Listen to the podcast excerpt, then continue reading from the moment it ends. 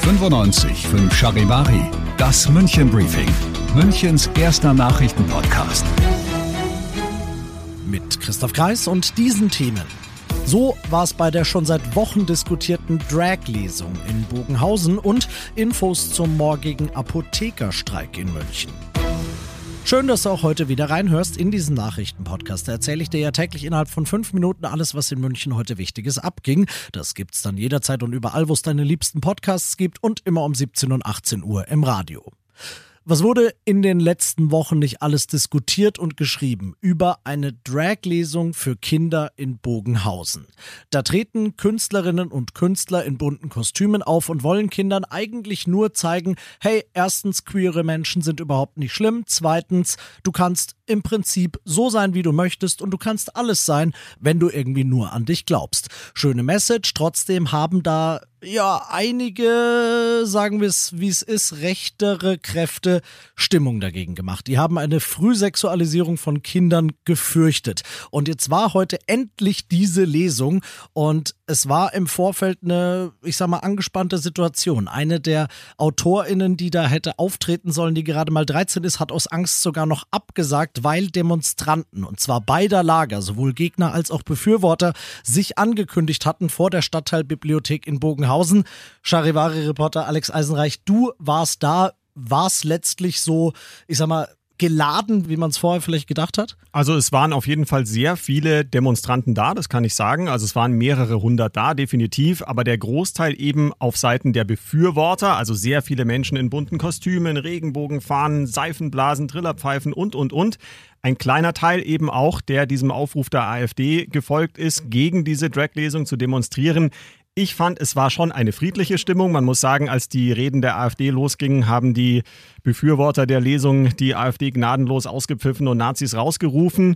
Ähm, viel Polizei war da, also äh, auch das kann man sagen. Ich habe mich da auch sicher gefühlt, weil wirklich extrem viel Polizei zu sehen war. Auch viele Schaulustige waren noch da. Letztendlich war aber alles unter Kontrolle. Man hat viele Sprechchöre gehört rundum halt eine Demonstration. Danke, Alex. Ich äh, möchte gar nicht so tun, als würde ich mich nicht drüber freuen, dass das Demonstrantenverhältnis letztlich so war, wie du es beschrieben hast. Ähm, du hast Bilder und Videos mitgebracht, die findest du in der Charivari Insta-Story. Du bist mittendrin im München Briefing und wie immer nach dem ersten großen München-Thema schauen wir, was war in Deutschland und der Welt heute wichtig. Da ist er endlich, der Durchbruch. Die Ampelkoalitionen haben es nach wochenlangem Streit und nach einer Spitzenrunde heute doch noch geschafft, sich grundsätzlich zu einigen. Das Heizungsgesetz kommt noch in dieser Woche in den Bundestag, Charivari-Reporter Clemens Kurt. Damit kann das Heizungsgesetz noch vor der Sommerpause den Bundestag passieren. Das hatten sich die Koalitionäre versprochen. Um den Streit zu schlichten, musste zum Schluss aber noch der Kanzler eingreifen. Zusammen mit Wirtschaftsminister Habeck und Finanzminister Lindner gelang der Durchbruch. Klar ist, im Bundestag werden noch zahlreiche Änderungen an dem Entwurf vorgenommen.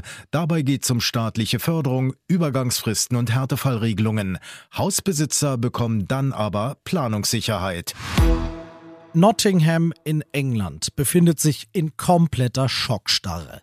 An jeweils verschiedenen Orten in der ganzen Stadt werden heute früh die Leichen von drei Menschen gefunden, die wohl in der Nacht getötet wurden. Ein 31-Jähriger ist festgenommen und ich frage unseren Charivari-Korrespondenten Philipp Detlefs in Großbritannien, was weiß man denn bisher über das, was da passiert ist? Bisher hauptsächlich das, was Augenzeugen berichten. Anwohner haben Schreie gehört und dann gesehen, wie der mutmaßliche Täter mit dem Messer auf einen Mann und eine Frau eingestochen hat, die offenbar tödlich dabei verletzt wurden. Kurze Zeit später hat mutmaßlich derselbe Mann versucht, mit einem Lieferwagen Menschen zu überfahren, die verletzt wurden, und ganz in der Nähe wurde dann noch ein Toter gefunden. Zwischen den Tatorten liegen jeweils rund anderthalb Kilometer.